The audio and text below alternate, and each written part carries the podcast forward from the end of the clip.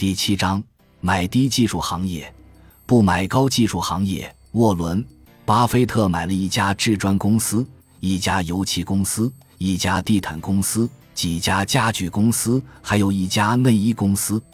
这些类型的公司都是巴菲特乐于拥有的公司，因为他们都是易于了解、经营稳定的公司，而且还有可以预见的现金流。他们既不花哨，也不耀眼。就是那种良好可靠的公司，过去多少年都不会有很大的变化。他们表现为收入与收益年复一年的持续增长。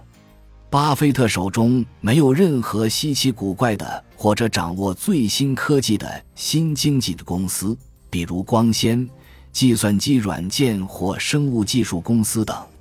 他说。这些新奇特技术公司的收益经常是没有流向最初让他们变为现实的投资者。他以收音机和电视行业为例，他们当然改变了我们的生活，但他们并未回报他们的投资人。你会邀请什么样的女孩参加毕业舞会呢？你会邀请一个从其他学校新转过来，每个人都认为其光彩照人。但没有人特别了解的女孩呢，还是会邀请一个邻家小妹呢？去找你的邻家小妹吧，这是巴菲特的建议。不要在外表光鲜、有着诱人前景的新公司面前迷失判断力。同样的因素令其非常迷人，又令人很难对其做出可靠的长期经济性评估。是的。一个富有魅力的新公司也许具有独特的短期成功的机会，但最后很有可能以失败而告终。那些制砖、油漆、地毯和家具公司，也就是那些邻家小妹又如何呢？他们最有可能再干一百年，因为他们有很多不可能过时的产品。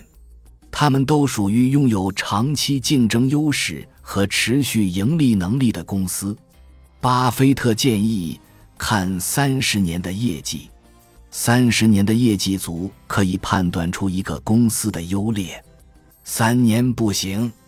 电子玩具网络返利 （Cyber Rebate），com 网络货车 （Webvan），com 卡兹莫 （Cosmo），com 宠物网 （Pets）。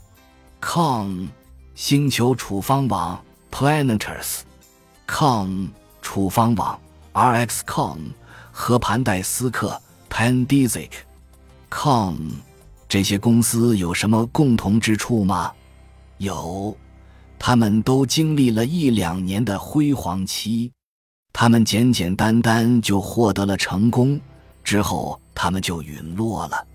网络货车是一家在线百货配送公司，在其破产之前，市值高达七十五亿美元，令人瞩目吧？那是绝对的。准备大举投资吗？不会，你还是把他们治得越远越好。持股人数千亿美元的财富可能在一夜之间灰飞烟灭。巴菲特说。高技术公司对其他人而言也许很棒，但当巴菲特无法搞清楚在一个行业中谁将挣钱或者是如何挣钱时，他还是选择避开。相反的，当他明白了该公司的收入来源，他极有可能选择买入。他是一个自律的人，如果他不理解某个行业。或者，如果这个行业太复杂或者太难以预测，他会把钱紧紧地捂在口袋里。这一纪律对于实践巴菲特的价值投资理念非常重要。留神那些具备一夜暴富性质的新奇特公司。如果一家这样的公司露出重大变化的苗头，请选择避开。如果你不能准确说出这家公司将如何挣钱和何时开始挣钱，至少要有让你满意的答案，否则请选择避开。巴菲特曾经对1988年《财富》杂志上的一份投资者指南做了分析，该指南评估了一千家大公司的经营业绩，他指出业绩最好的基本上是普普通通的公司，这就好比现实版的龟兔赛跑，就像寓言故事中那样，乌龟取得了胜利，令人感到无趣的公司打败了迷人闪亮的公司。不要禁不住一夜暴富的诱惑，介入相当复杂的公司，例如高技术公司。从长远来看，他们是最不可预测的公司。投资高技术公司就像一个四分卫向前场掷出一个六十码远的球，偶尔会带来意想不到的结果并得分，但大多数情况下，此类传球往往无果而终。巴菲特宁愿选择中路跑球，有把握的向前推进三码，取得实实在在的收益。这很像文斯·隆巴迪 （Vince Lombardi） 执教绿湾包装工队时喜欢采用的策略：有一个确定的好结果，比有望获得一个伟大的结果要好。这里给出三种方式，帮你改进投资策略。避免介入所属行业处于变动中的公司。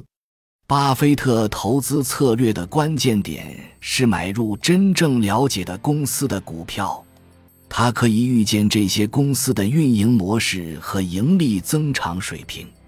不要向时髦的硅谷公司的死魂曲让步，那些公司太难做长期预测了。如果你有怀疑，就请参观此类高技术公司的目的，相信此行会让你深刻理解这些承诺带来爆炸式增长、令人兴奋的公司所蕴含的投资风险。投资传统经济类型的公司，巴菲特对无趣和平但情有独钟。之所以这样，是因为这些公司很可能今后几十年继续逐鹿商场。调查一下，在过去的五十年里活跃的公司，会帮助你搞清楚谁还能再生存五十年。请记住，一个公司要用几十年的时间才能成为真正的大公司。本节巴菲特投资策略的最后一个启示是做长远考虑。确实有太多的公司在最初的几年就像火箭一样往上窜。但仅仅几年之后，就像石子一样掉到马路上。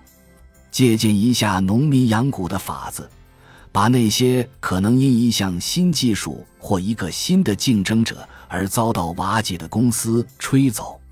巴菲特投资圣经，寻找变化较小的公司，寻找未来虽然会发生变化，但只因扩大经营规模而变化的公司。感谢您的收听，本集已经播讲完毕。喜欢请订阅专辑，关注主播主页，更多精彩内容等着你。